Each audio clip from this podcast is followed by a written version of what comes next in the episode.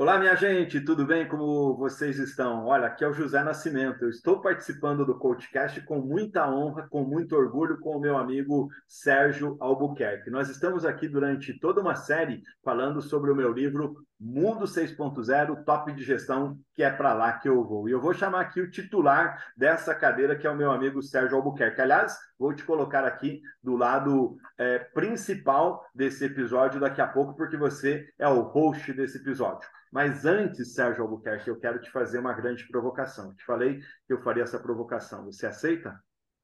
Com certeza, sempre. Quero saber o seguinte: como está aí essa série do, do Top de Gestão Mundo 6.0? Está maravilhosa, as pessoas estão gostando, estão interagindo, a gente tem uma boa audiência e espero que isso esteja refletindo também na venda de livros e, hum, principalmente, não a venda, mas o conhecimento aplicado.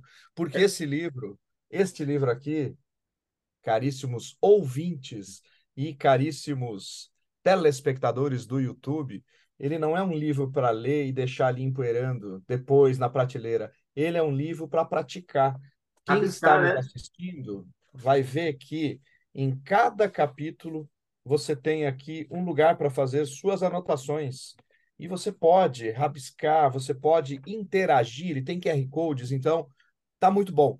É, eu estou muito satisfeito, muito grato de ter esse especial ali, tanto que ele não ele não acompanha a numeração dos, do CoachCast, que hoje, na segunda temporada, já tem 18 episódios. Ele tem uma numeração própria dele.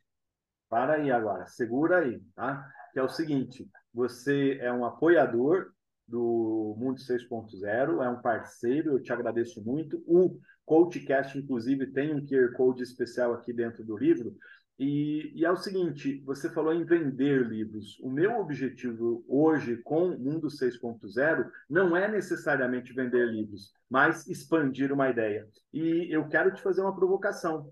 Uma vez você me ligou e falou: vamos gravar um CoachCast? E eu gravei e eu gostei tanto que eu coloquei dentro do livro.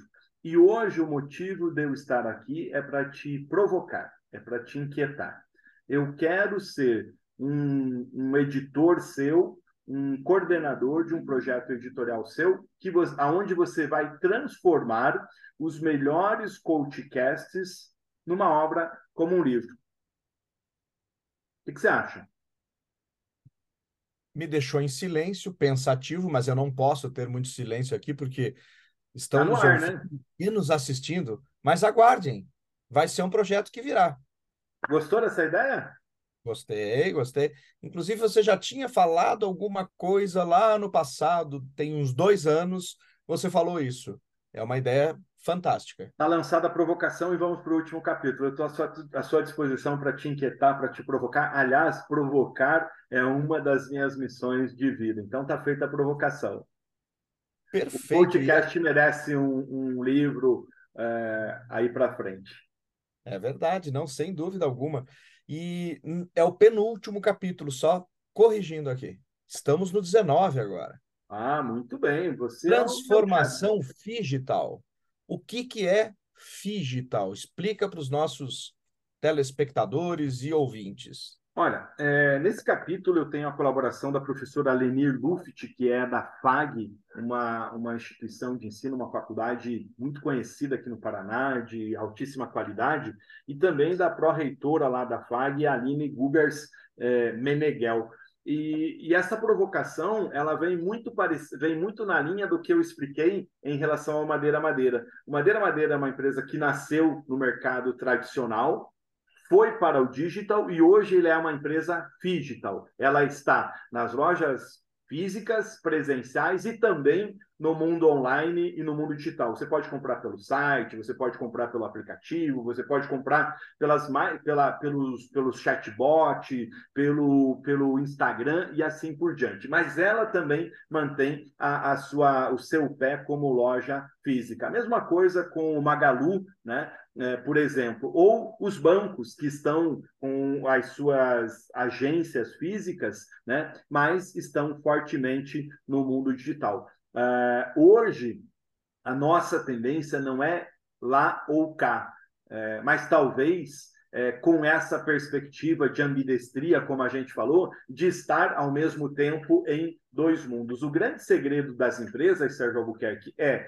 que elas entendam, estudem o seu cliente, né? É, vejam aonde ele gosta de ter as suas experiências de compra, de conexão com a marca, de conexão com a empresa e achem o seu melhor espaço. Mas eu sempre digo que faz muito sentido hoje para empresas dos mais diversos tipos a gente vê a educação, né?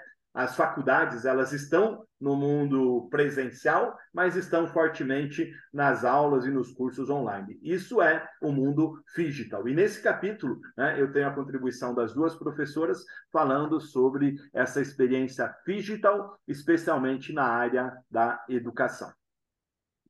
Tem três, tem três pontos aqui muito bacanas que você traz para este capítulo, que é ambidestria pedagógica, mindset digital e habitat de inovação.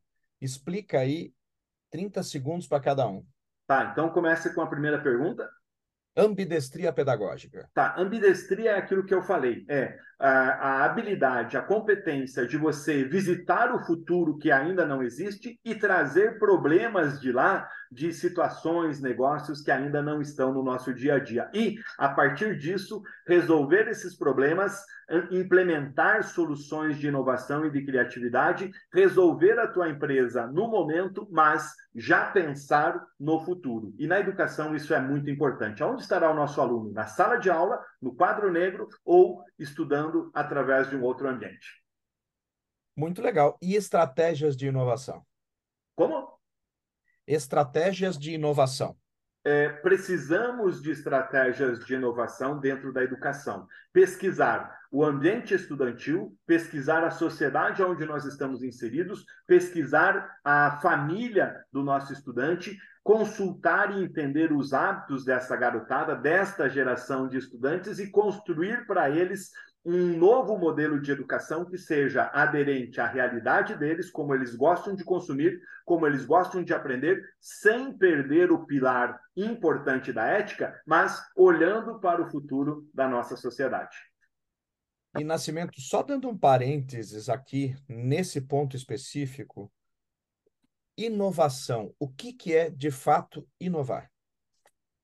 Inovar tem dois olhares, um olhar é, poético, um olhar filosófico, tá? É, que é um pouco daquilo que todo mundo está falando, e eu digo o seguinte: tem muita gente mentindo sobre o tema inovação. A chave da inovação é parte de uma coisa. Uma grande inovação é um projeto, é um produto que gera para a empresa, no ambiente empresarial, nota fiscal, que gera venda, que gera negócios. Existem dois tipos de inovação: inovação incremental, que é uma inovação de melhoria de um serviço ou produto, por exemplo, vou fazer um mouse desse aqui diferente, mais moderno, né? com um designer diferente. Isso chama-se inovação incremental. Agora, quando você inova trazendo um produto ousado, diferenciado, que não existe no mercado, vamos lá, é, nos nossos exemplos, né? um Uber, quando foi lançado, um Airbnb, quando foi lançado, chama-se inovação radical uma inovação disruptiva, de uma coisa que a gente para e diz assim: uau, como é que eles pensaram nisso e eu não tinha sequer imaginado. Então, dois tipos de inovação: incremental e radical. E a inovação que faz a diferença é a inovação disruptiva, muito grande. Mas no seu negócio, na sua empresa, pense o seguinte: às vezes é a inovação incremental que vai te dar muito mais resultados. Por quê? Porque ela é mais em conta e muitas vezes vai ao encontro direto das necessidades, dos pedidos dos seus clientes.